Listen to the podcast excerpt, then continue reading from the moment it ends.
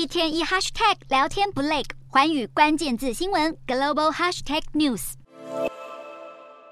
一面称乌克兰为战略伙伴，一面宣誓与俄罗斯深化合作，中国立场摇摆不定，让外界相当质疑北京斡旋乌俄真实的意图。终于在乌战周年二十四日，中国外交部刊登一篇解决乌克兰危机的中国立场声明，似乎就是王毅访欧期间承诺提出的和平计划。然而，中国一味扮演和事佬，国际社会根本从没看好过。中国发布乌克兰危机中方声明前一天，乌国总统泽伦斯基竟然没有看过所谓和平计划的细节，代表中国在提出解决方案前，似乎没有和乌克兰当局讨论过。德国总理肖兹更是警告，不要对中国存有太大幻想，因为直到战争满一年，中国都没有谴责过俄罗斯。尽管如期公布了中方和平计划，但仔细一看，声明中列出的十二点解决方案，不但得罪西方，也打脸俄罗斯跟自己。其中第三点中的不拱火烧油，剑指西方国家军援乌克兰，升级与俄罗斯的对抗。不过中国却也资助俄国军事科技，是侵乌战争的一大共犯。此外，第十点中的核武用不得，与普丁立场相违背之外，解放军也在扩充核武军力，威胁国际安全。另外，十二点解决方案中，摒弃冷战思维，启动和谈。停止单边制裁等等，全都是北京老调重弹，从来就影响不了战争局势发展。尽管中国自战争爆发以来一向对外秉持中立立场，连出动最高外交官王毅斡旋都是打着和平旗号。不过，战争满周年当天，联合国投票决议要求俄国撤军、停止战争时，中国却投下弃权，可见结盟关系依旧壁叠分明。